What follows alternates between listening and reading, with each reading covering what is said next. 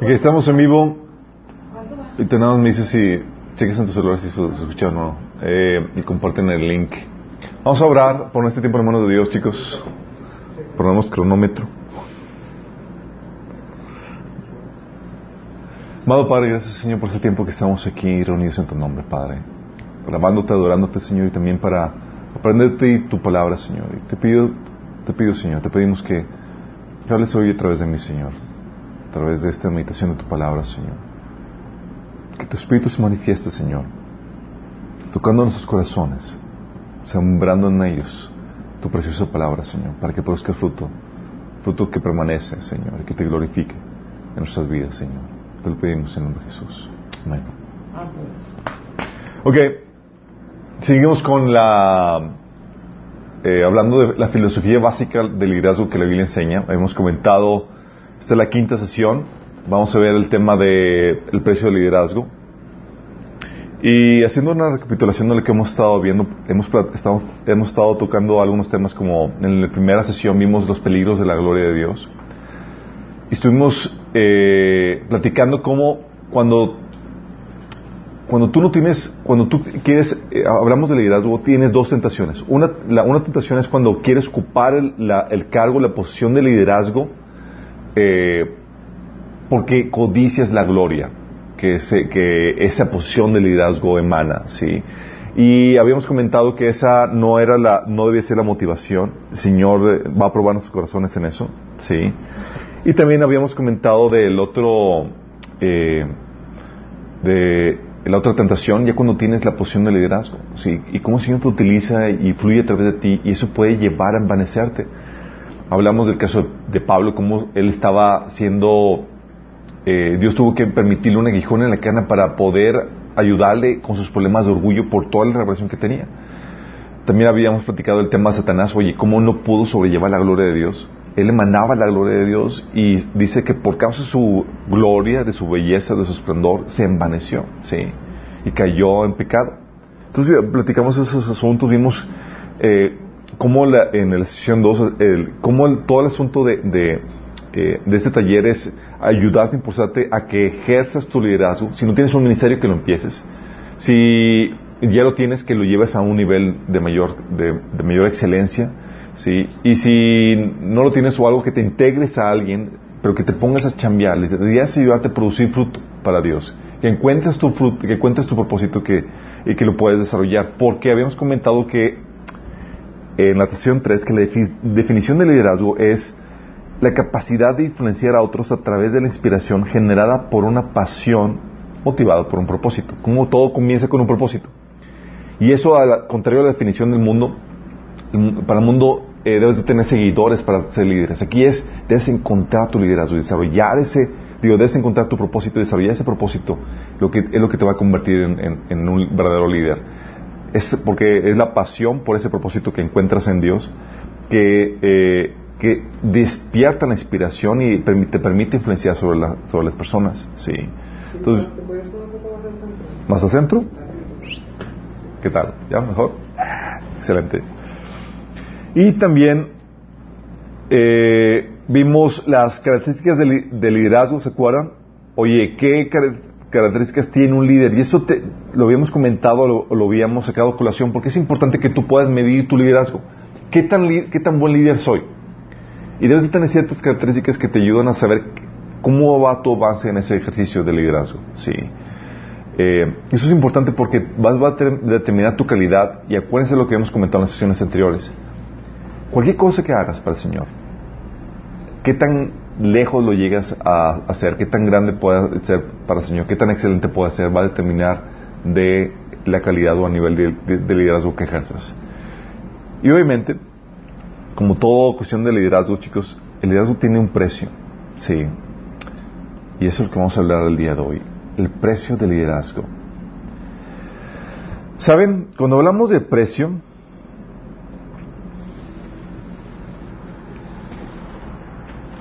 de liderazgo, para los cristianos hay una problemática. No hay opción.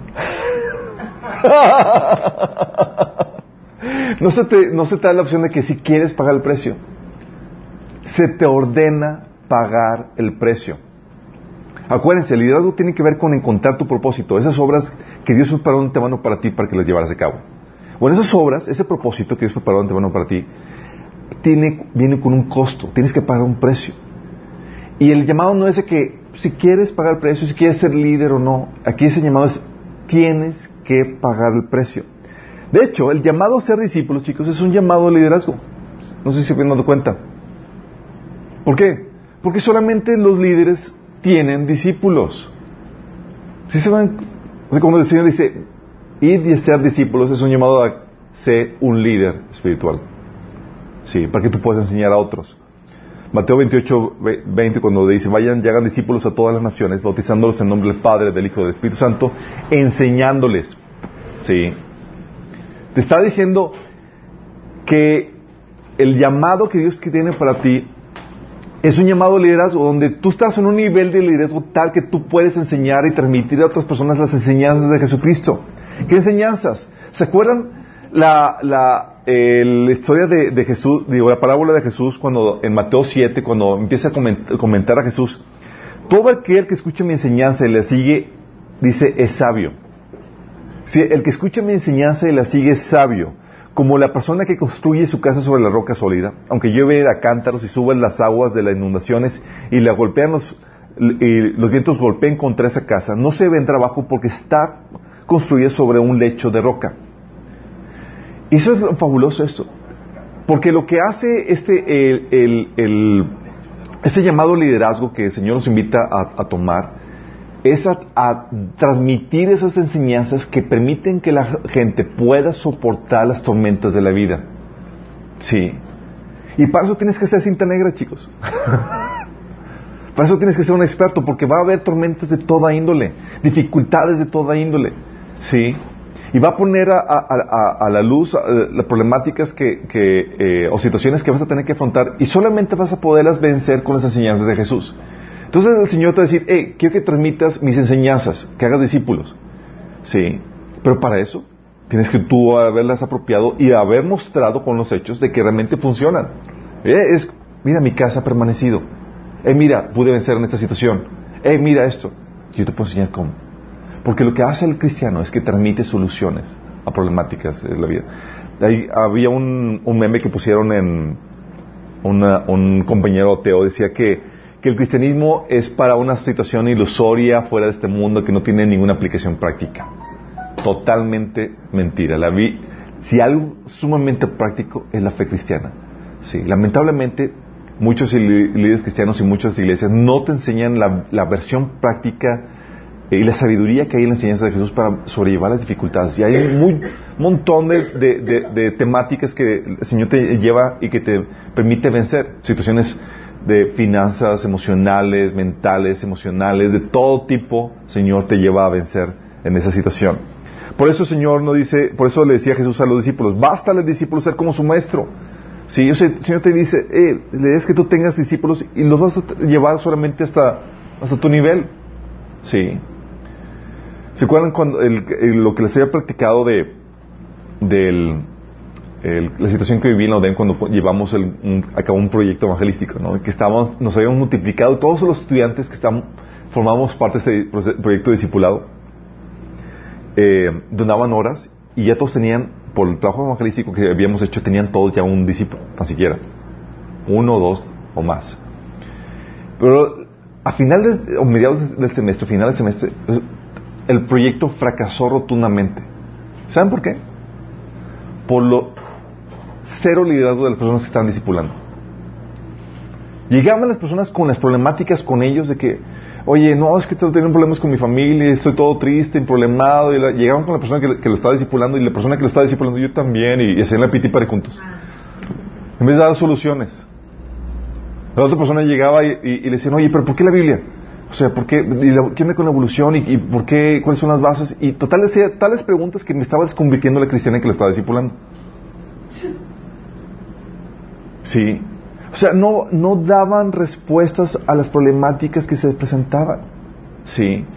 Porque, porque el llamado a ser discípulos es una, un mandato a ti, Señor, es un llamado al, al, al liderazgo. A que tú tengas un nivel de liderazgo tal que tú eres maestro capaz de enseñar a otros, como la, el reclamo que le decía el autor de Hebreos. Ya son, llevan tanto tiempo como cristianos que ya deben ser maestros enseñándole a otras personas. Sí. Y el reclamo es porque el llamado al cristiano es un llamado al liderazgo. Sí. Por eso seguimos al, al gran maestro que es Jesús y seguimos sus pasos para que podamos llevar a otros a ese nivel. Por eso Pablo decía, imiten a mí como yo imito a Cristo. ¿Sí? Y Jesús, en ese llamado liderazgo, establecía el costo que debían de tener sus seguidores. Y el proyecto que tenía Jesús era tal que el costo que ponía era de esa magnitud. Sí, nada más, pues el costo, el, proyecto de Jesús era trastornar al mundo entero. por medio de sus discípulos, imagino. Así es. Por medio de ti, por mí, sí, como que ¿qué estaba, en qué estaba pensando Jesús. Y ese llamado, este tipo de proyecto, este proyecto que Jesús tenía en mente, requería un nivel de liderazgo tal, chicos, que los seguidores, que las personas que tomaban, entraban en este proyecto, tenían que pagarlo, forzosamente, para formar parte de él. Por eso Jesús decía en Lucas 14, del 26 al 35, si quieren ser mi discípulo, y fíjate, cuando estaba Jesús hablando de que si quieres ser mi discípulo es un llamado a liderazgo. Fíjate, si quieres ser mi discípulo, debes Debes aborrecer a los demás, a tu padre, madre, esposa, hijos, hermanos y hermanas. Sí, hasta tu propia vida. Fíjate el costo. Sí. De lo contrario, no puedes ser mi discípulo. Además, si no cargas tu propia cruz y me sigues, no puedes ser mi discípulo. Sin embargo, no luego les empieza a hablar del precio. Dice, sin embargo, no comiencen sin calcular el costo. Pues ¿quién comenzará a construir un edificio sin primero calcular el costo para ver si hay suficiente dinero para terminarlo? De no ser así, tal vez termines solamente los cimientos antes de quedarte sin dinero y entonces todos se reirán de ti. Fíjate, eh, me fascina, Señor. Aquí te muestra varias cosas. Una te muestra que debes de calcular el costo y tiene un costo llamado Jesús. Es un costo al liderazgo que tiene un precio que tienes que pagar. Y el otro te muestra el conocimiento de Jesús en cuanto a, sabía que la gente era bien carrilla. Si, si no terminas, te van a echar carro, se van a reír de ti. ¿sí? Jesús sabía bien cómo te iban a tratar, ¿sí? entonces cuidado con eso. Y Jesús sabía eso y lo dice, se, reirán de ti y dirán, ahí está el que comenzó un edificio y no pudo terminarlo. Si entonces, en pocas palabras te está diciendo, no te expongas a vituperio. Mide bien el costo a lo que a lo que te vas a meter. ¿Sí? Dice, o ¿qué rey entraría en guerra con otro rey, sin primero sentarse con sus consejeros para evaluar si eh, su ejército de diez mil puede vencer a los de veinte mil que marchan contra él? Y si no puede, enviará una delegación para negociar las condiciones de paz mientras el enemigo todavía está lejos. Así que no puedes convertirte en mi discípulo sin dejar todo lo que posees. Fíjate la magnitud del costo que estaba pidiendo Jesús a sus seguidores. ¿Bajó? ¿Cambió? No. Sigue siendo el mismo. Dice, así que no puedes convertirte en mi discípulo sin dejar todo lo que posees. La sal es buena para condimentar, pero si pierde su sabor, ¿cuál ¿cómo la harán salada de nuevo? La sal sin sabor no sirve ni para la tierra ni para el abono. Se tira. Fíjate cómo está ligando tu salinidad con el costo que estás dispuesto a pagar al liderazgo que el Señor te está llamando que tomes. Si no pagas el costo, tu salinidad es cero. Qué no. No haces ningún cambio. No estás trayendo ningún efecto, ninguna influencia en la sociedad donde estás viviendo. Sí, y la problemática es que rebajar el costo, chicos, ponerle un precio menor, ¿sabes qué produce? Baja la calidad del liderazgo. Baja la calidad de... Por eso Jesús era como que esta es la calidad, es el precio que tiene.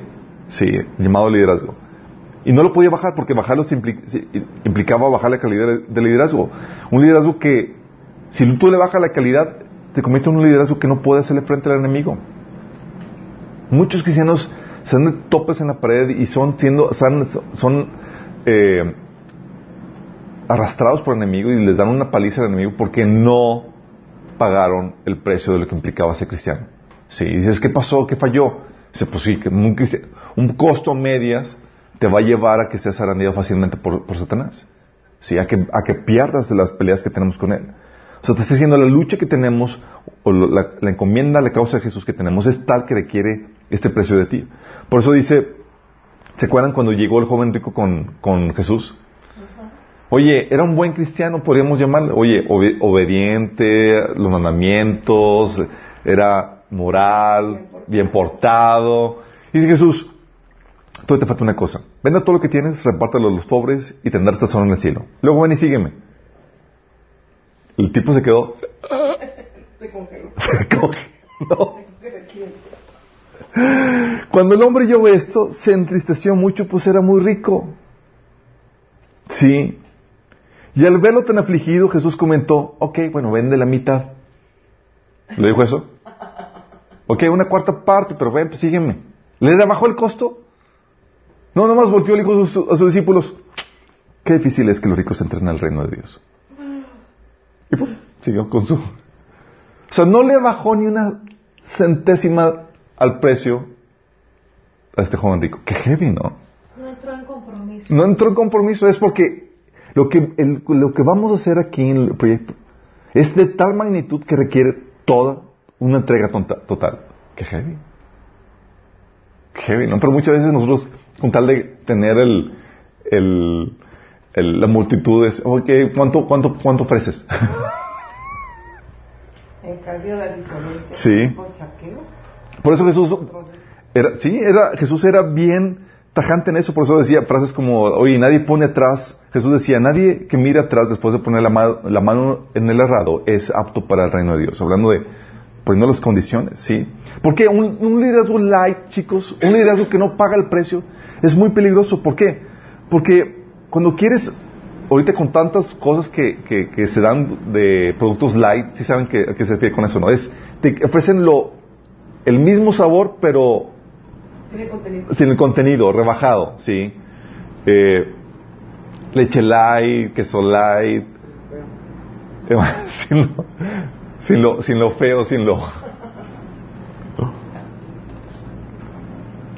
Sí, una vez mi, mi mamá estábamos en un restaurante y pidió, quería, quería frijoles, pero se le antojaron los frijoles con veneno, ¿sabes qué es con veneno? Dice... dice mío. Dice mesero, tráeme unos frijolitos con veneno, pero, pero sin, que no estén muy grasientos, por favor. Y el, el pues, ¿qué pasó? Le quito, pues entonces le quito el veneno. ¿Por qué? Porque a veces queremos todo light, ¿sí? Pero la problemática es que cuando quieres algo light, cuando que, eh, esa moda de light es querer el mismo efecto, poniendo, pero poniéndole algo más rebajado, ¿sí? ¿Y qué pasa? Cuando tienes un, liderazgo light, un liderazgo que no paga el precio, ¿Sabes qué pasa? Cuando no pagas el precio no inspiras. Si no inspiras, ¿sabes a qué, te, a qué, a qué, a qué recursos te queda para conducir o, eh, ayudar a que la gente te siga? no te queda más que la manipulación, la amenaza, el chantaje. Porque tu vida no inspira. Pablo, Jesús y los demás vivían, ponían tal ejemplo en su vida que Pablo ponía estándar. Fíjense en los que siguen la misma doctrina que yo. Sí, porque les dejamos ejemplo. Fíjense con los que siguen nuestro ejemplo. Tal nivel de, de, fuerza de testimonio. No eran meramente palabras. Sí. Jesús y Pablo hablaba hablando de los pasos de los apóstoles. Sí, voy a ver con qué, eh, qué poder tienen esos, esos personas que, que, están hablando, porque el reino de Dios no consiste en palabras sino en poder. Hablando de vivencia, sí, que inspira. Entonces el costo el costo es una eh, que Jesús estableciendo era un costo y no podía, el costo era muy alto y no podía rebajarlo para poder acoplar que la gente viniera y se siguiera. Es, esto es, ¿quieres? Si no, no hay trato. Y eso me fascina, chicos, porque déjame decirte, Jesús y su causa es tan hermosa, es tan valiosa, que, que lo vale lo vale. Y cuando bajamos eso, estamos rebajando el costo o el valor de la causa de Jesús, el valor de Jesús. Por eso Jesús es la perla preciosa que, que cuando la encuentras vale la pena vender todo por Él. Porque es lo más precioso. No, no hay nada que se compare. En cambio, chicos, en cambio, ¿dónde estoy? El eterno discípulo, chicos, ese discípulo que es la persona que siempre está aprendiendo, pero como nunca paga el precio, es decir, nunca lo pone en práctica, nunca llega a ocupar o a, tomar su posición de liderazgo. Ese es el reclamo que le decía el autor de Hebreos, que les había comentado, Hebreos 5, del 12 al 14. En realidad, a estas alturas ya deberían ser maestros. Decían, chicos, ya para que estuvieran de líderes. Y sin embargo, necesitan que alguien vuelva a enseñarles las verdades más elementales de la palabra de Dios. Imagínate qué posición. Llevan tanto tiempo. Son los eternos discípulos. Sí, siempre aprendiendo, pero nunca creciendo, nunca tomando su posición de liderazgo en el reino. Sí. Sin embargo, necesitan que alguien vuelva a enseñarles las verdades más elementales, de la palabra de Dios. De hecho, de otro modo, necesitan leche en, en vez de alimento sólido. Versículo 14 dice, el alimento sólido es para los adultos, los que tienen capacidad de distinguir entre lo bueno y lo malo, pues han ejercitado sus facultades de percepción espiritual. O sea, a fuerza de práctica, han pagado el precio. Sí. Y eso es lo que me fascina, señores. No solamente esta teoría, es tienes que pagar el precio vivencialmente. Y eso es lo que te va a dar tu posición de liderazgo dentro del reino. A pagar el precio, chicos, esto es lo que me fascina esto. A pagar el precio es cuando encuentras realmente la plenitud en esta vida.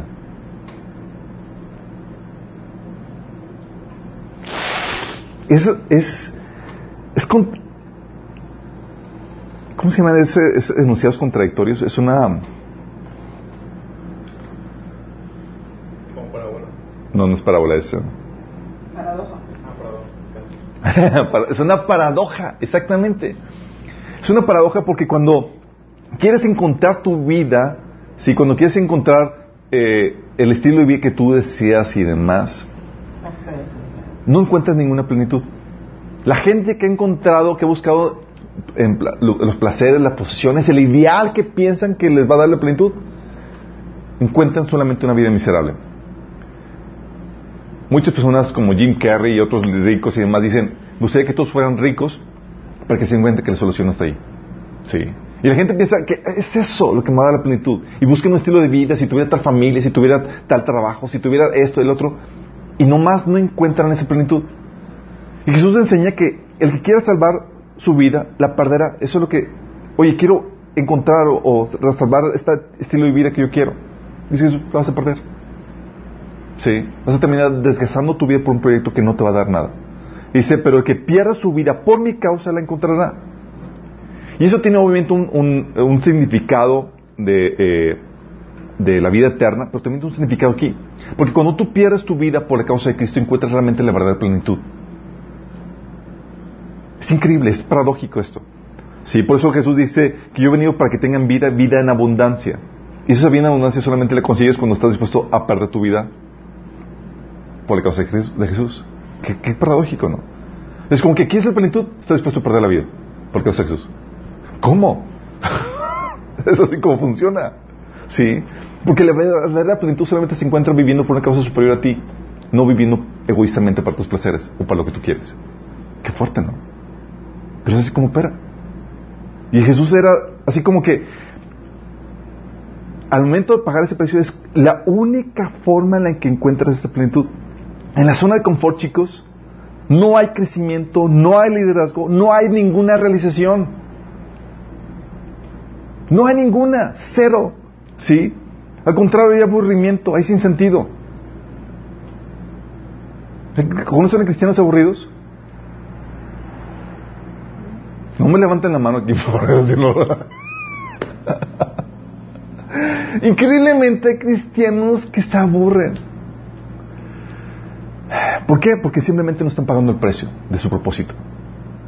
Sí. ¿Cuesta? Sí, claro, cuesta. Vamos a ver algunos de los, de, los puntos que tienes que dispuesto a pagar. Porque cada puesto, chicos, cada propósito, tu propósito, las obras que Dios preparado de antemano para ti, vienen con un costo. No vienen gratis, te va a costar. Por eso el Señor le llama vencedores a los que conquistan todo el propósito, el propósito de Dios para sus vidas. Sí, vencedores. Dice de Jesús, Pablo, que él dejando todo atrás sigue la meta del supremo llamamiento que Dios le puso a él. Sí. Y que los que, y nos eh, incitaba a que todos siguiéramos su ejemplo. Nos incitaba que, oye, nos decía, no saben que en una carrera los que corren, corren para ganar. Lo hacen para ganar un premio que va a perecer, pero nosotros lo hacemos para un eterno. ¿Qué, queremos? ¿En qué competencia estamos? Estamos en la competencia no unos con otros, en la competencia para ver si logras conseguir todas las obras que Dios preparó en tu mano. A ver si logras cumplir tu propósito y no morir en el desierto. A ver si logras entrar a la tierra prometida. Muchos, sin embargo, terminan muriendo en la tierra en el desierto. ¿Sí? Cada puesto tiene un propósito, tiene un costo. ¿Se acuerdan cuando llegó eh, Santiago y, Juan con despecharon a su mamá por delante porque querían una posición de liderazgo en el reino con Jesús. No me imagino cómo hubiera sido la, escena. Así como que sabían esos tipos porque Jesús ya les había dicho que Jesús iba a reinar, iba a establecer el reino. Y no, pero no sabían cómo estaba todavía la repartición. Sí, sabían que era el rey Mesías y que iba a reinar, pero pues ¿cómo va a estar? Sí. Y pues que mandan la mamá. Sí. Y dice, va la mamá con Jesús y le dice, te pido un favor, que permitas que en tu reino mis dos hijitos, no dice hijitos, pero mis dos hijos, pero seguramente con ese feeling le diga, que mis dos hijos se sienten en lugares de honor a tu lado, uno a tu derecha y otro a tu izquierda. Y dice en, otro, en, el pasaje de Lucas que todos se, se, enojaron. ¿Sabes por qué se enojaron? Porque, porque les ganaron. yo que, dos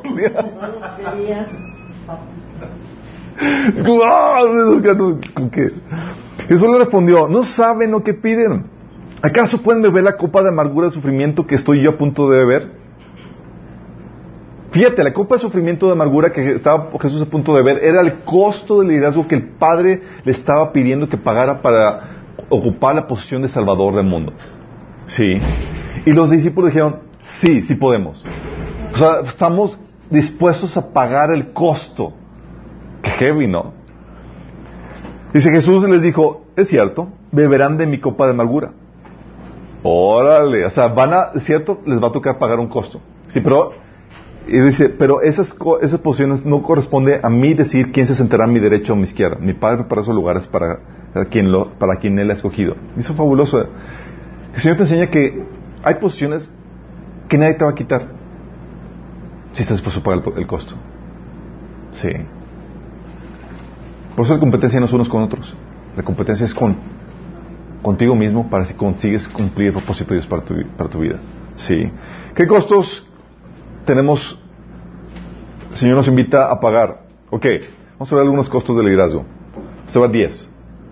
No van a ser 24 como les pasado.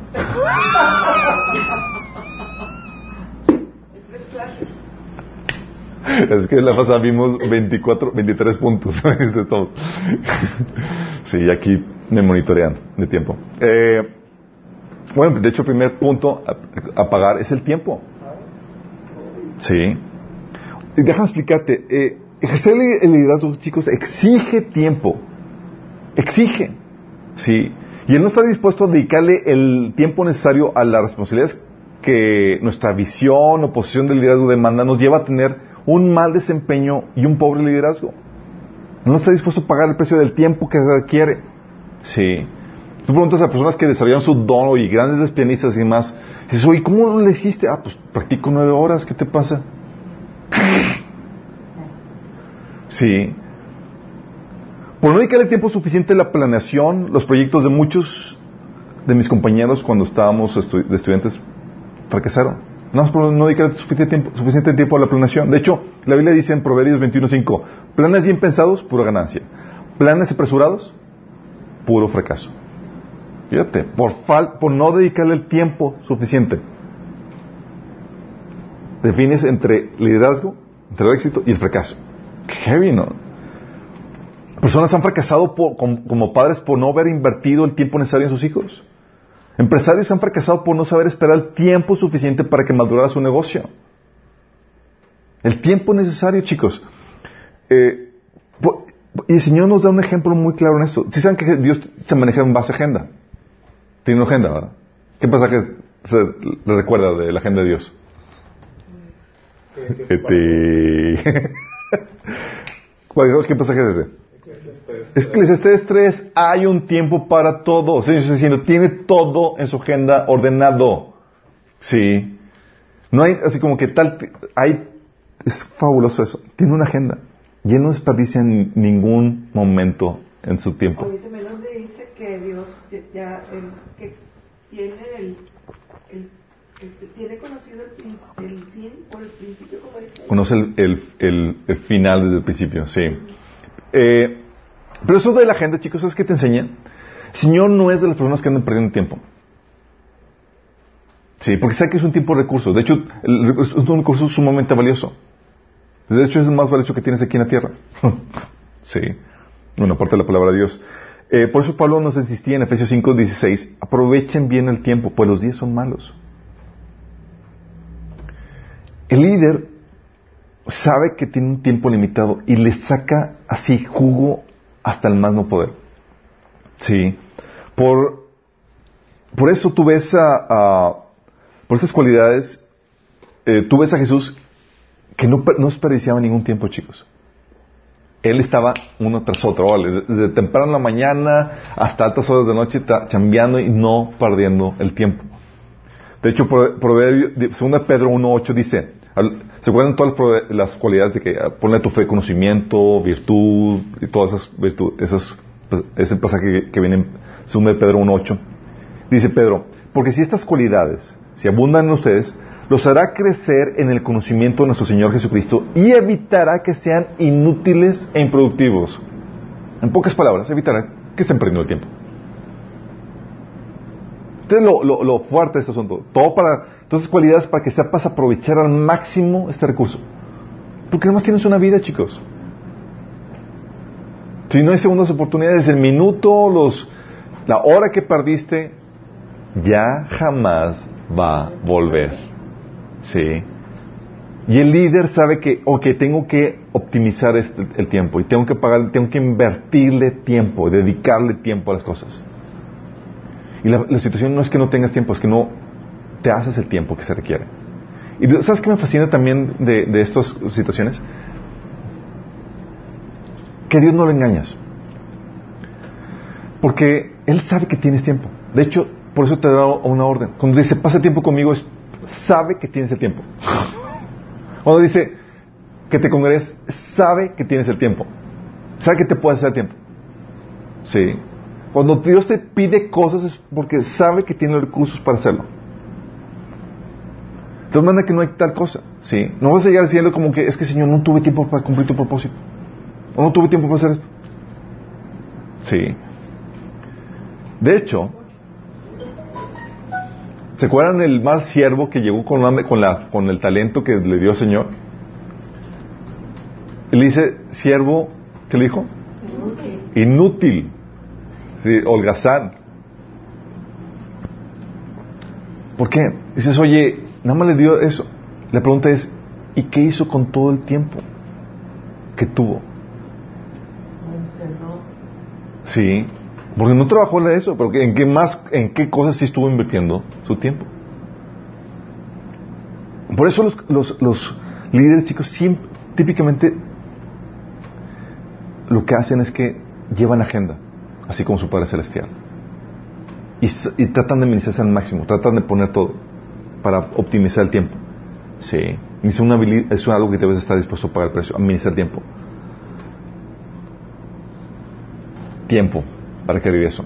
Lo otro es angostura. Suena medio raro. ¿A qué le suena? De hecho.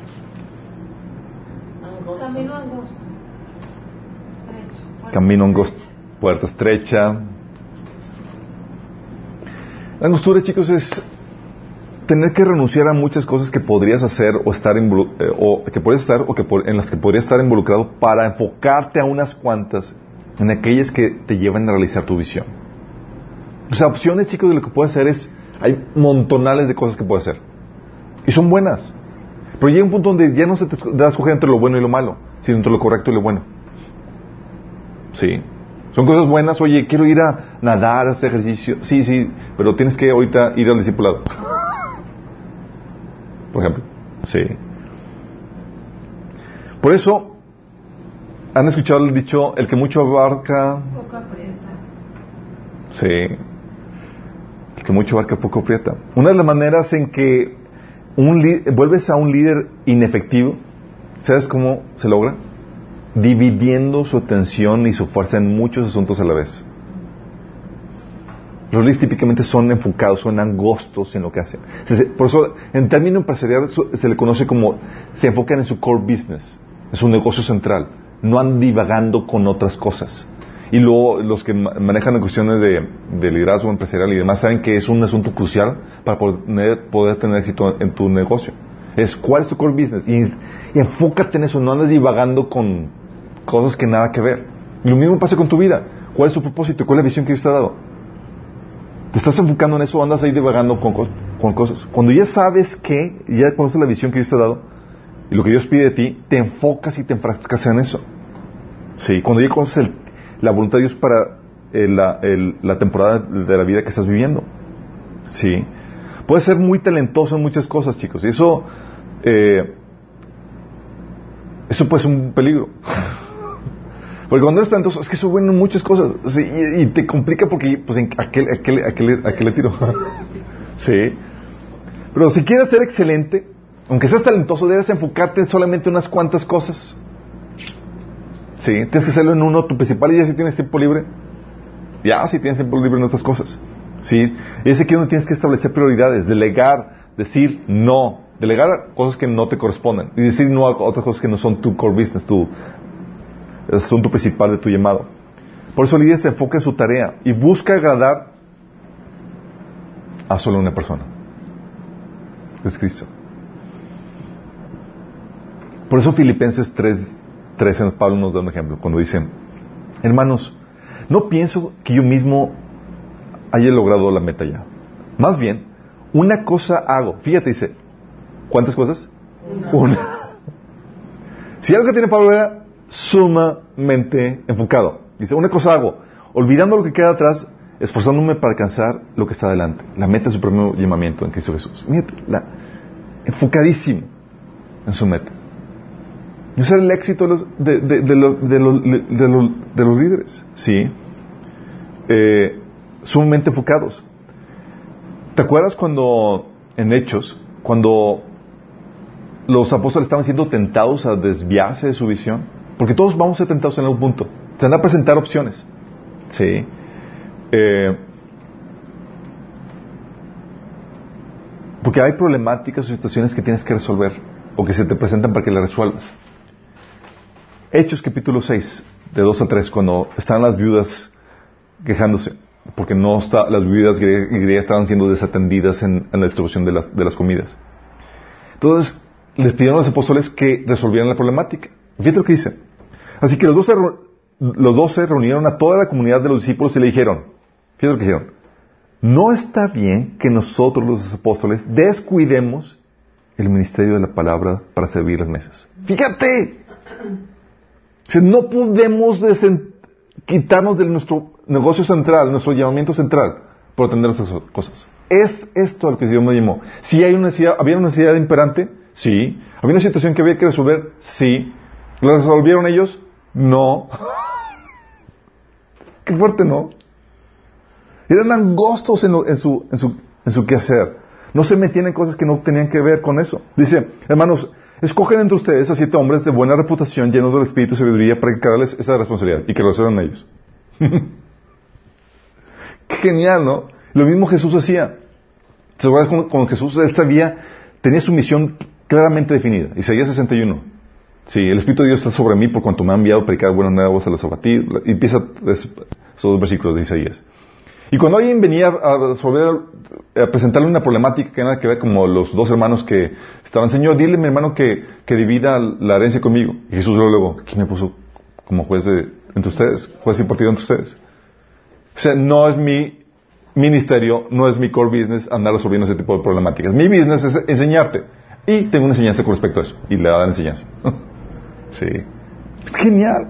Pero eso es cuando está, es sumamente enfocado, que es esto ser angosto, chicos. Sí. Y hay cosas que son buenas y ayudan. Recuerdo una vez estaba, estaba ayudando a una persona, a un partido político, formación eh, de un partido cristiano político, hace años, en el 2000, de hecho 2015. Y estaba metiéndome, enrolándome con eso y ayudando, promoviendo ese tipo de causas. Y, luego el Señor llega, desde que el Espíritu Santo te habla, dice, ¿qué estás haciendo? Yo, ya te pregunta eso y dices. Dice, no, ¿verdad, Señor? Dice, no, estás descuidando lo que te dije que hicieras. Ok, sí, ya, te enfocas otra vez. Pero son cosas buenas. Sí, pero tienes un tiempo limitado. Y tienes una tarea que, de la cual Dios sí te va a demandar cuentas. Y tienes que encontrarla para que te puedas enfocar en eso. Tú va, va a requerir que seas angosto. Que a muchas cosas buenas les tengas que decir que no.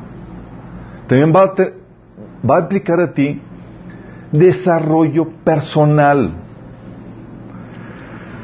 Chicos, la carga del líder no es solo la de desarrollar al área que dirige o al equipo, sino la de desarrollarse a sí mismo. ¿Saben por qué? Porque su nivel de liderazgo, su nivel de desarrollo personal va a determinar su nivel profesional. ¿Qué tanto estoy aprendiendo va a determinar qué tanto voy a seguir avanzando, voy a, voy a llevar el área que estoy dirigiendo? ¿Sí? Él solo puede guiar, el líder solamente puede guiar hasta donde su visión alcance sus recursos internos le permiten. Y con recursos internos estoy hablando de recursos intelectuales, emocionales y espirituales. Tú no puedes dar lo que no tienes. Entonces, ¿qué tienes que hacer? Continuamente, sí, recibiendo. Por eso es nuestro continuo desarrollo personal lo que nos permite adquirir las cualidades y la madurez de un verdadero líder. Dios te enroló en un programa de mejora continua que no va a terminar sino que el Señor venga. Y si tú le paras, el Señor te, va quitando. Porque, es un fascina. Porque dentro del reino no hay tal cosa como estancamiento. El estancamiento es, es fake. O avanzas o retrocedes. Por eso Jesús decía, ten cuidado cómo escuchas mis palabras. Porque el que tiene, se le dará. Y al que no, ¿se le va a quedar así? No, se le va a quitar. No hay estancamiento. Es si no avanzas en tu peregrinaje cristiano, en tu santificación, en tu crecimiento y madurez, ¿qué va a pasar? Vas a retroceder. Qué heavy, ¿verdad? Si Dios te puso en ese, en, te enroló en eso, es un precio que tienes que pagar continuamente mejorando. No es otra cosa como que, ay, chango viejo no aprende maroma nueva. Sí, no, aquí en el reino, chango viejo, chango nuevo, órale, la nueva maroma. Sí, lo aprendemos. Por eso Jesús decía, digo, Pablo decía en 2 Corintios 3, 18. Así que todos nosotros, a quienes nos ha sido quitado el velo, podemos ver y reflejar la gloria del Señor. El Señor, quien es el Espíritu, nos hace más y más parecidos a Él a la medida que somos transformados a su gloriosa imagen. ¿Y cuándo termina este proceso? Hasta que Él venga. Sí, por eso dice Pablo, no que ya sea perfecto, sino olvidando lo que queda atrás, prosigo en esa meta del primer llamamiento. Imagínate que logre eso, si no hay lugar a estancamiento. Y es un precio que el Señor te pide, tienes que pagarlo. Señor, ya me cansé, ya estoy bien, ya quiero estar comodito. Sí. Hay veces que me ha tocado, son varias ocasiones que me ha tocado, eh, ya conmigo un, un, cristiano, un amigo, decía, es que yo, yo quiero vivir una vida normal, tranquila, sin complicaciones, tener una familia, una esposa tía, bonita, una familia bonita, tranquilo y demás. Y, y, y, vivir tranquilo así, ya sin ninguna complicación. ¿Por qué Dios no me puede dar eso? Yo, porque nunca te lo ofreció. Te ofreció una vida desgastada pero plena. Sí. O sea, la vida cristiana, si te ofrecían eso, sobre que te, que los, disolucionan los que no están sintonizando. Pero no es así. Ve lo que el Señor te. El llamado de Dios. Sí. Te invitó a enrolarte en una guerra espiritual. Por eso, Proverbios 4, 18 dice: Mas la senda de los justos es como la luz de la aurora, que va en aumento hasta que el día es perfecto. Sí. ¿Y alcanzaste la perfección?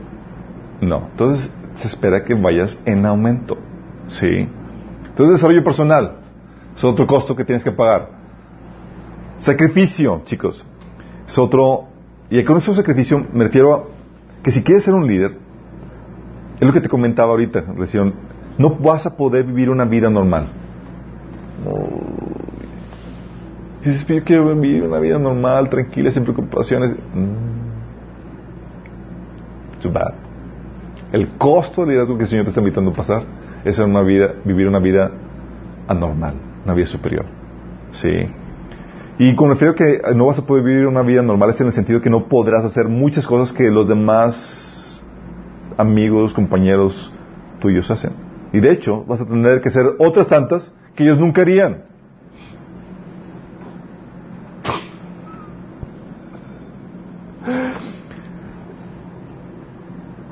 Y, muchas veces no siquiera vas a poder hacer nada. Dios te en situaciones donde o pagas el precio y te sometes o mueres en esa situación de crisis. Porque la única solución que va a haber para que puedas sobresalir y vencer esa situación problemática es que pagues el precio. Recuerdo situaciones donde me tocó, les mi papá no era muy dadivoso. todos, mis, todos mis amigos de la, de la universidad y demás iban a, al cine, se, iban se ponían de acuerdo y demás. Yo no podía ponerme de acuerdo porque mi mamá, mi papá no me daba ni un quinto. Yo estaba becado en la escuela y tenía que... Entonces no, no había opción a trabajar. Entonces yo estaba en mi cuarto así yo haciéndome la piti party, ¿no? Señor, ¿por qué permites eso? Y el señor nos decía, ponte a trabajar. Yo, no señor, pero yo quiero estar con mis amigos y demás. Ponte a trabajar. Sí. Y a los 18 años comencé a escribir el primer libro. Sí. En ese tiempo donde todos, mientras que todos disfrutaban, eso yo me ponía a trabajar. Los 20, fue a los 22 terminé el, primer libro, los 24 estaba publicándose. Y dices, oye, ¿cómo lo hiciste? ¡Wow! ¡Qué genial! Qué, pues, me obligaron a pagar el precio. y en ese sentido, Dios es como ese padre que te lleva a escalar la montaña. El niño ya con, con la lengua de afuera, ya vamos a llegar, papá. No, llevamos abajo, por favor, ya me cansé. Y dice, vamos, y te anima, y te empuja, y te, y, y sigue así, ya me, y se hace llorando, ya me quiero bajar, y, todo, y te sigue obligando a que pagues el precio. Pero cuando llegas a la cima, y ves el escenario, y ves el atardecer, y el sol, dices, wow, y te pone, tu padre te pone el picnic ahí con todo, y la merienda, y dices, wow, qué brutal, qué bueno que paga el precio. Así es Dios contigo. Te, está, mm, te pone en situaciones donde no hay escapatoria, no hay otra cosa más que o haces la pity party y mueres ahí todo mediocre, o pagas el precio para salir de esa problemática. Qué heavy, ¿verdad? Pero así es Dios. Dice, yo quiero una vida normal. Sorry, no hay tal cosa. Sí, las obras que Dios preparó en tu mano requieren que pagues ese precio.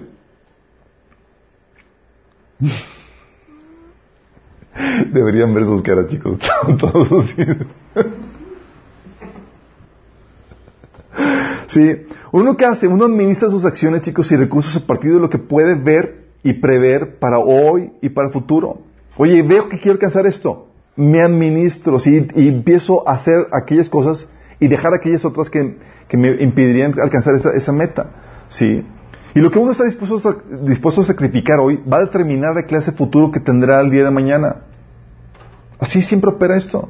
El proceso, de inversión. La inversión siempre implica un mejor futuro por un presente sacrificado. Que ¿verdad? Siempre opera así. Y el Señor nos invita a invertir estas vidas por un futuro glorioso, eterno. Sí. Por eso para líder el sacrificio y la autonegación son parte importante en la realización de su visión y su propósito. Mientras que tus amigos están disfrutando, yendo aquí y allá, viajando, disfrutando de esta vida, tú estás pagando el precio que implica tu propósito. Y lo interesante que eso ni siquiera es para que tú te lo pases bien. Porque tu propósito tiene que ver con obras que bendicen y edifican a otras personas.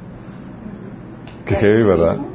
Una vida sacrificada, negada, pero solamente, y es posible, cuando estás conectado con Dios para que Él te llene y te satisfaga. Sí.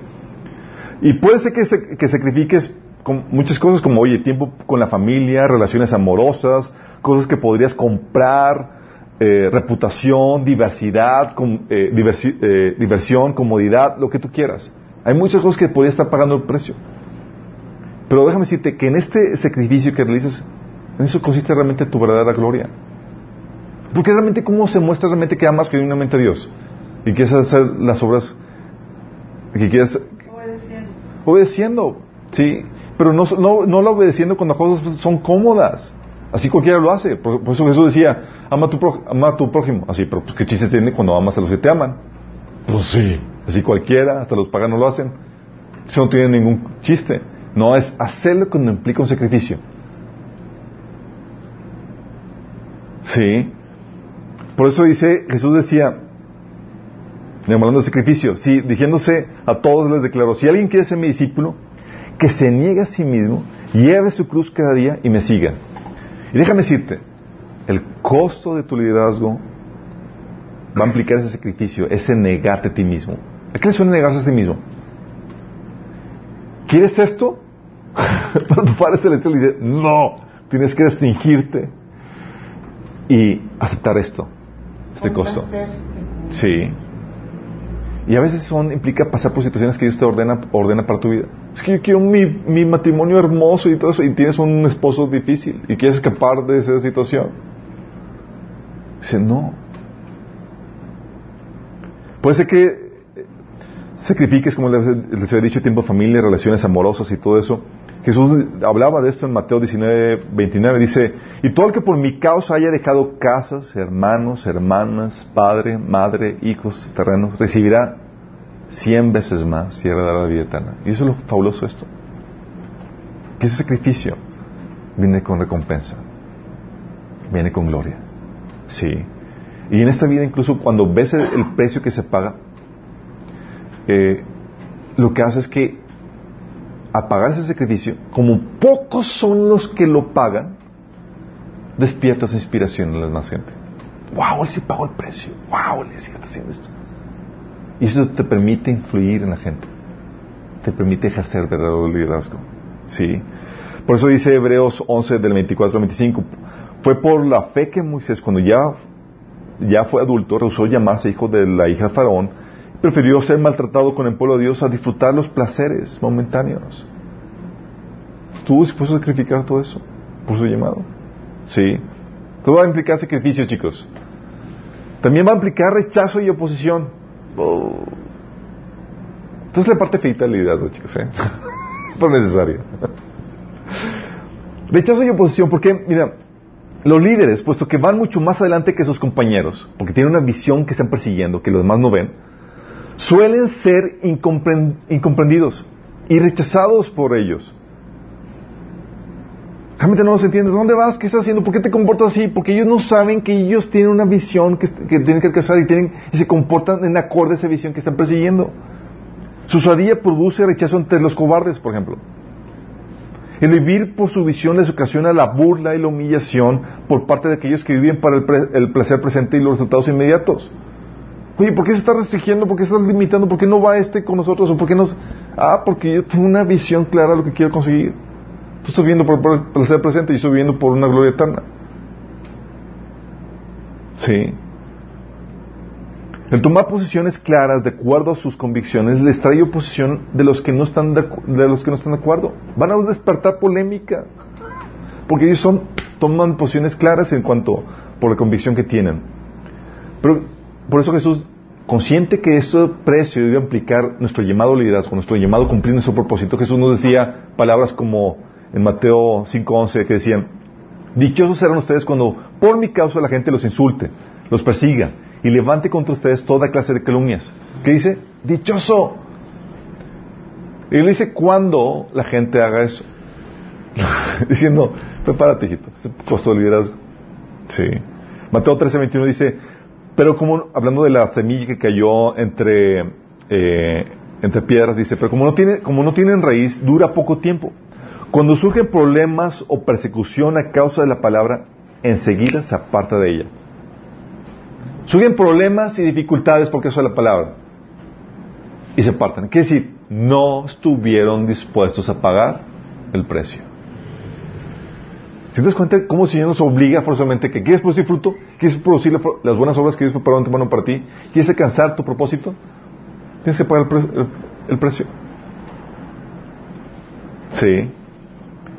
1 Pedro 4.4 te habla, dice que a ellos, a los paganos, les parece extraño que ustedes ya no corran con ellos con ese mismo desbordamiento de inmoralidad y por ello los insultan. ¿Por qué? Porque tienes una visión clara de lo que Dios te ofrece.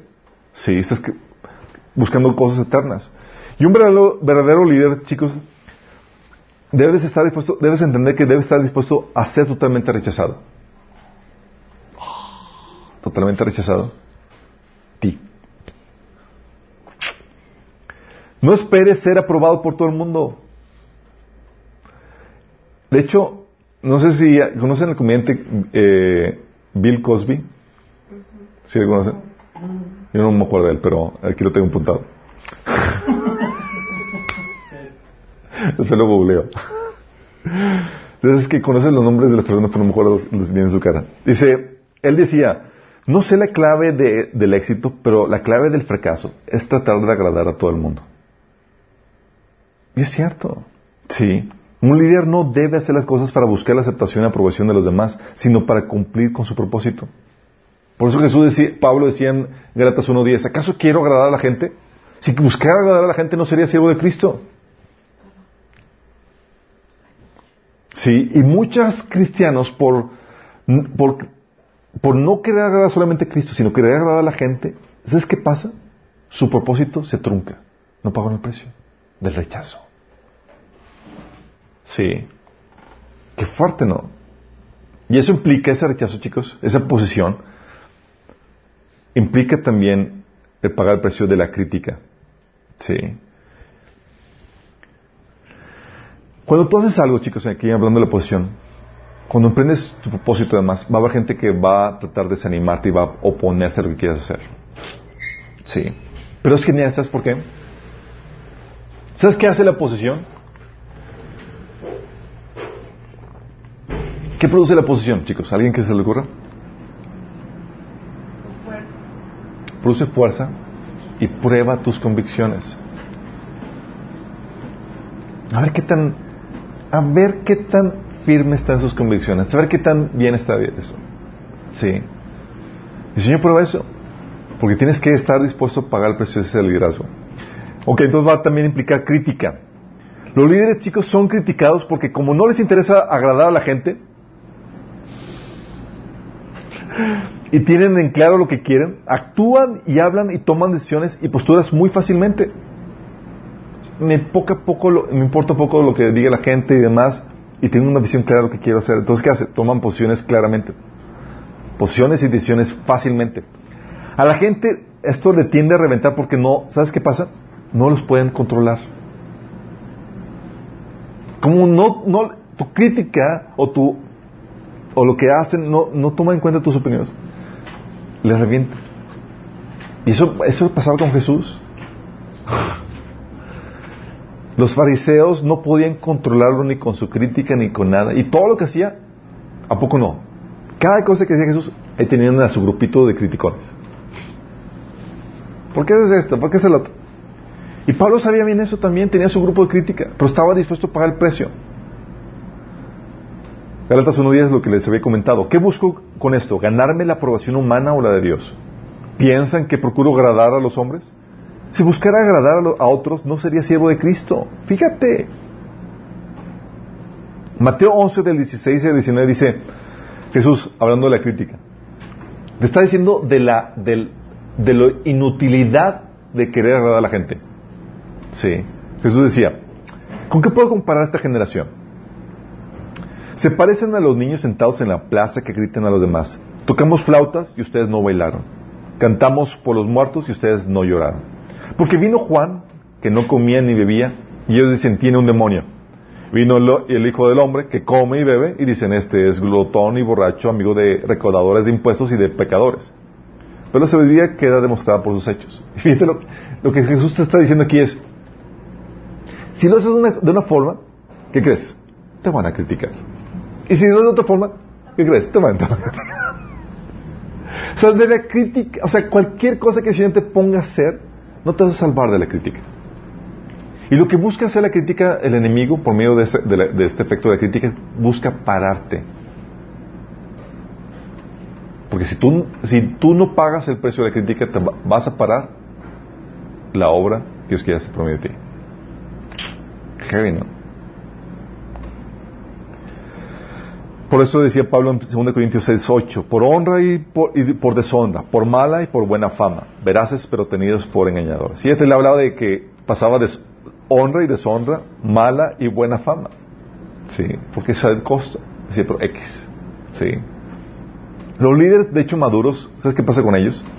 Saben que si nadie los critica, es que realmente nadie les cree o no están haciendo realmente nada. Así que usualmente miden su efectividad por el nivel de crítica que, que logran tener.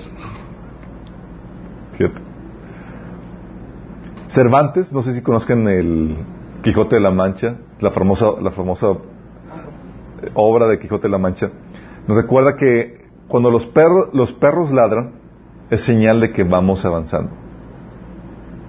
Porque alguien que no hace nada, ¿qué le criticas? Pues nada. Pero tampoco tú haces algo, luego te, van a, luego a salir personas que, ¿cómo lo debiste haber hecho? ¿Qué sería mejor que lo hicieras? Y, todas las mil y una formas de lo que debería ser. Pero ellos no ven nada, ni con un dedo. Y un líder levanta la crítica porque lo que dice y lo que hace suele producir conflictos internos dentro de la gente y los obliga a tomar posiciones definidas en algún asunto. De hecho, tengo seguidores en Facebook que pongo algo y luego, ¡ah!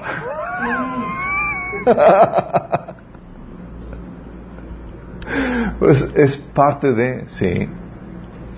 Como Jesús nos, animó con sus palabras tan cariñosas. Si al maestro, si a él lo llamaron Belcebú, ¿qué podemos esperar nosotros? ¿Sí? Si a él lo criticaron llamando de esa forma, ¿qué podemos esperar nosotros? Entonces, crítica es parte del precio. Y, fíjate, ¿te imaginas qué pasaría con personas que son muy sensibles a la crítica? Bye bye, liderazgo. Ah, es que soy sensible. Bye. ¿No estás dispuesto a pagar el precio? Son sensibles. Sí. El, el líder tiene así la, la, piel de cerdo, así bien, bien cureza. De elefante, ¿verdad? Sí, esos piel gruesota de que ya no me hace nada. El otro precio, soledad. El precio, chicos, de estar al frente de la gente es pasar mucho tiempo solo. Preparándote, planeando, meditando la siguiente jugada, analizando los resultados, etcétera mucho tiempo solo. Y tú ves este ejemplo de Jesús.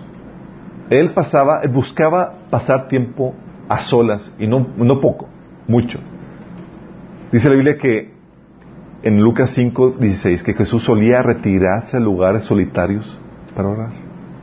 Ahí platicado con Dios la jugada. Ok, ¿qué tal estuvo aquí? De todas las las cosas que tienen que ver. De hecho, Marcos 1.35 dice que muy de madrugada, cuando estaba todavía muy oscuro, Jesús se levantó y salió de la casa y se fue a un lugar solitario para, y se puso a orar. ¿Por qué? Porque son esos momentos solitarios donde puedes planear, meditar la jugada y ver, porque si no, ¿qué diriges? Si no, si no, sin un previo trabajo eh, mental a solas, no puedes eh, llevar a la gente al siguiente nivel. ¿Sí? Debido a que los líderes suelen ser pioneros en muchas cosas también, eh, porque ven lo que los demás todavía no ven y oyen lo que los demás todavía no perciben aún. Dicen lo que todavía, de hecho, los demás no creen y van a donde todavía los demás no han ido. Suelen sentirse solos e incomprendidos. Tienen todo un montón de gente y nomás la gente no entiende exactamente qué está haciendo. Aunque estén rodeados de gente. Jesús, de hecho, al inicio, si saben que al inicio de su ministerio, él comenzó solo. Hubo una temporada en su ministerio en donde no tenía ni un, discípulo. ¿Sí sabían? Lucas 4, por ejemplo, tú ves el ejemplo, Lucas 4 y, lo, lo cotejas con, el Evangelio de Juan, tú ves cómo se, integra todo, el, cuadra todo el, ministerio de Jesús y cómo comenzó él solo. ves que en Lucas 4 él fue tentado y luego llega a la sinagoga y está predicando solo y luego va a Capernaum, a Galilea y predicando solo y a Capernaum y todo eso y está haciendo solo. De manera que ya se había ganado la reputación y la fama para que cuando llamó a los discípulos dejaron todo. No fue como que fue una mirada que los hipnotizó y sígueme y deja todo y uh, sí. No, ya, ya sabían de Jesús, ya lo conocían, ya tenían un contexto porque había estado ejerciendo su ministerio solo. Una temporada. Sí. El líder muchas veces se encuentra solo trabajando en su visión. Sin embargo, es la fortaleza y la convicción que emana su disposición a seguir solo en su visión, la que tarde o temprano inspira a que las personas lo sigan y cooperan en esa visión. Porque si él, si la gente ve que claudica cuando está solo, ¿creería la gente que lo que su causa es digna de seguir? Si él no está dispuesto a pagar el precio. ¿Sí? Y Jesús estaba dispuesto a seguir su causa él solo. De hecho, él decía que la hora viene y la hora está aquí cuando ustedes serán dispersados y cada uno seguirá a su casa y a mí me dejarán solo. pero sin embargo no, estoy solo, porque el Padre está conmigo. Están diciendo Jesús, me voy a dejar solo y yo voy a seguir todavía. Sí. Soledad. Es un precio que tienes que pagar. Sí, otro precio que tienes que pagar es la presión y la perplejidad, chicos. ¿Saben? El líder es responsable de todo lo que sucede dentro de un proyecto. Organiz es de todo, responsable de todo lo que sucede dentro de un proyecto, dentro de una organización o área que dirige o área de talento. Y esto trae una tremenda presión sobre él, especialmente porque es él que tiene que tomar decisiones en medio de las crisis. Llegan con, con todas las problemáticas. Sí la bruma las situaciones de que tienen que resolver esto y tal cosa y esperan que se, él la resuelva. Por eso decía Pablo, hablando de su posición como líder de apóstol, en 2 Corintios 4.8, decía Pablo, por todos lados nos presionan las dificultades, pero no nos aplastan. Estamos perplejos, pero no caemos en la desesperación. Esta cualidad, chicos, de la presión y la perplejidad es brutal. ¿Por qué? Porque lo que causa inspiración y lo que hace que la gente se anime a seguir el líder, porque los demás se desmoronan ante ese tipo de situaciones. Y sí, sí, el líder siente la presión, siente la perplejidad, pero no, como dice Pablo, estamos presionados con dificultades, pero no nos aplastan, las aguantamos. O estamos perplejos, pero no caemos en la desesperación tenemos la fe suficiente para salir adelante. Sí. O como dice Pablo, hablando de 2 Corintios 11, 28, dice, como si fuera poco, cada día pesa sobre mí la preocupación por todas las iglesias. No más imagínate la problemática, chicos. Nosotros rescatamos unas cuantas epístolas que, que Pablo escribió. Pero ¿cuántas iglesias no fundó Pablo? Y él es responsable. Luego se escucha, no, ¿sabes qué? Aquellos están, están, ya se desviaron los de Gálatas, y aquellos están en, tales herejías, y aquellos están en inmoralidad, y, y Pablo, ¿Qué, vi? Sí. Pero es el costo del liderazgo, tú eres el responsable.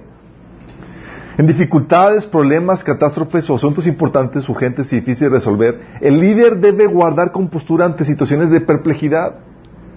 Porque si lo ves desmorándose, Ay, ya se acaba. Bye. Con cualquier inspiración e influencia que pueda hacer. Sí. El líder guarda, guarda compostura ante situaciones de perplejidad y debe saber cómo manejarlas para no despertar la histeria y el desánimo colectivo de su equipo. ¿Se acuerdan de, de, de Moisés cuando estaban frente al Mar Rojo y luego ven que el ejército de los egipcios estaban detrás y Moisés así, momento de, estrés, de presión, imagínate, ves que vienen a atacar al pueblo. Y Moisés dice, ven esos egipcios, dice, vean la obra, que Dios va a hacer de, salvación y va a ser el último día, jamás los van a volver a ver. Y dio palabra de fe para animar a la gente, porque si se desmoronaba él, se les acababa el negocio. Dice, Moisés está corriendo, todos corran. Imagínate. Esa es la posición. Bueno, dice, acto seguido, dice ahí, el, siguiente versículo dice, el, siguiente, acto seguido dice, dice el, eh, ese pasaje, Dios le dice a Moisés, ¿por qué clamas a mí? Levanta tu, agarra tu, tu, vara y abre el mar. ¿Por qué? ¿Qué fue lo que hizo Moisés? Después de dar esa palabra, se fue detrás de un arbusto y, Señor, dice lo que dice. Se fue a clamar a Dios ante esa situación de perplejidad. Sí. Y lo mismo pasó, ¿se acuerdan cuando con David cuando estaba con la con esta que se robaron a sus esposas y sus, hijos de todos los de todos sus ejércitos? Dice ahí en ese pasaje que lloraron hasta el cansancio, hasta que no podían más, imagínate. Así como que estaban así llorando, pero ya no, ya no podían. ya no salía. E iban Dice, habrá donde apedrear a David. Imagínate situación tan perpleja, tan, tan difícil. Sí. ¿Y David qué hizo? Patitos para que son para correr o se, se, se fortaleció en el Señor. ¿Por qué? Porque lo que hace el líder es que se fortalece con el Señor ¿sí? a solas con Dios, para presentar ante la fortaleza en público. ¿Sí? Porque si te, te, si te derrumba la presión y la perplejidad, pero el hombre, el líder tiene que tener la capacidad de soportarlo. Por eso situaciones perplejas o difíciles que pasas en la vida, ¿qué crees? Son peninos para que te vayas forjando. Lo que el Señor tiene preparado para ti. Sí. Porque cuando pasas situaciones de acuerdo a tu nivel de presión y perplejidad, son tus ositos y tus leones que matas para que puedas enfrentar al gigante. Sí. El líder entonces debe de guardar compostura ante situaciones de perplejidad y debe saber cómo manejarlas para no despertar la histeria. Sí, porque si te ven decir, vamos a morir, todos van a correr, chicos. Sí. El líder, por eso, nunca goza todo el show. Es el que está soportando todo, pero tiene que mantenerse en la compostura como, vamos a lograrlo. Sí. ¿Cómo no sabes? Pero vamos a hacerlo. Siempre tiene que estar atento a los detalles, supervisando todo lo que está funcionando correctamente, solucionando problemáticas de última hora, preparándose para que todo salga bien. Sí.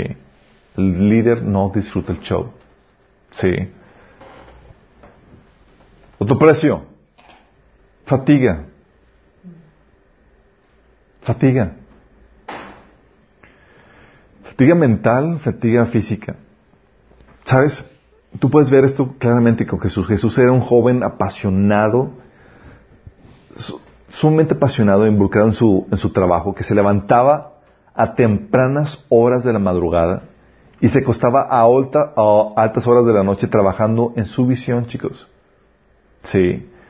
Durante el día tenía que responder retos intelectuales que le ponían los eruditos de la ley y el clamor de los enfermos que, pedían por su sanidad.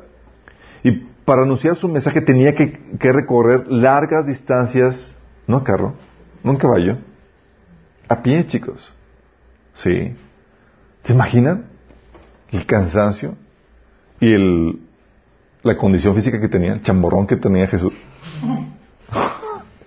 y a veces ni siquiera comía. Se le pasaba, se me pasaba. Tan cansado terminaba que una vez en el trayecto de dos congresos que impartió, se quedó dormido a la intemperie en medio de una, de una tempestad. Y no se estaba haciendo. Así como que, a ver qué onda, cómo reacciona. No. Mateo 8, 24 dice, de repente se levantó una lar, un, en el lago una tormenta tan fuerte que las olas inundaban la barca. Pero Jesús estaba dormido. ¿Te imaginas qué nivel de cansancio tienes que estar?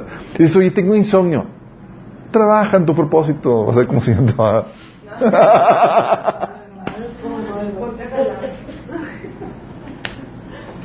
No puedo dormir, no, mi chavo. Sí. Lees pasajes como Juan 4, 6, cuando dice que ahí estaba el pozo de Jacob. Jesús, fatigado del camino, se sentó junto al pozo. Era cerca del mediodía. ¿Te imaginas caminatas de mediodía. Uno escoge ahorita la, hora en que sale a caminar y toda la cosa. De hecho, cuando veo gente en la vitapista corriendo a mediodía, digo, ¿qué loco hace eso? Y me ha tocado ver. Nadie en su sano juicio hace eso. Bueno, Jesús tienes ahí, eh, porque, por causa de su propósito, o al caminatas de mediodía. Y cansado. Sí. No solamente era un cansancio físico, chicos. A veces Jesús llegaba al cansancio mental, o sea, al hartazgo. ¿Sí se acuerdan cuando Jesús estaba ya al punto, al punto de ya tirar la, toalla con, con, su gente, con la gente que lo seguía? ¿Sí se acuerdan? No, no se acuerdan. Jesús haciendo eso. Sí, o sea, Jesús en Mateo 17, 17, Jesús dijo, gente corrupta y sin fe, ¿hasta cuándo tendré que estar con ustedes? ¿Hasta cuándo tendré que soportarlos? tráiganme el muchacho. Imagínate. O sea, ya estaba, ya, ya, o sea, tres años de ministerio y si no voy, llego a la cruz, aquí, aquí muero. así llega, sí, así tienes que aguantar con gente y, el desgaste mental y emocional que tienes que sufrir con eso. ¿Sí te ha pasado? Proveedores, clientes y demás. Y oh, señor. Pero es parte de, sí. Es el costo del liderazgo, esa fatiga. Lo ves también con Pablo. 2 Corintios 6, 5 dice, en cárceles, azotes, tumultos, en trabajos pesados, desvelos y en hambre. Pablo, quiero ser un líder como tú. Órale, chiquito, venga. siempre no.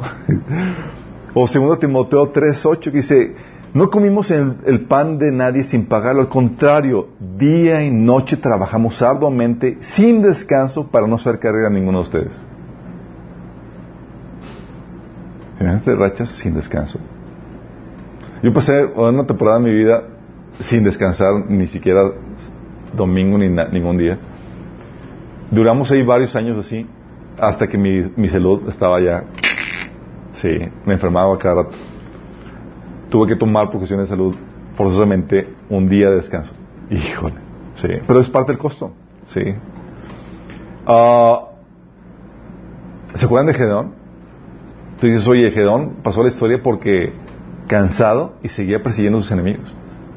Y él no paró hasta que se los chutó todos, dice jueces 8.4.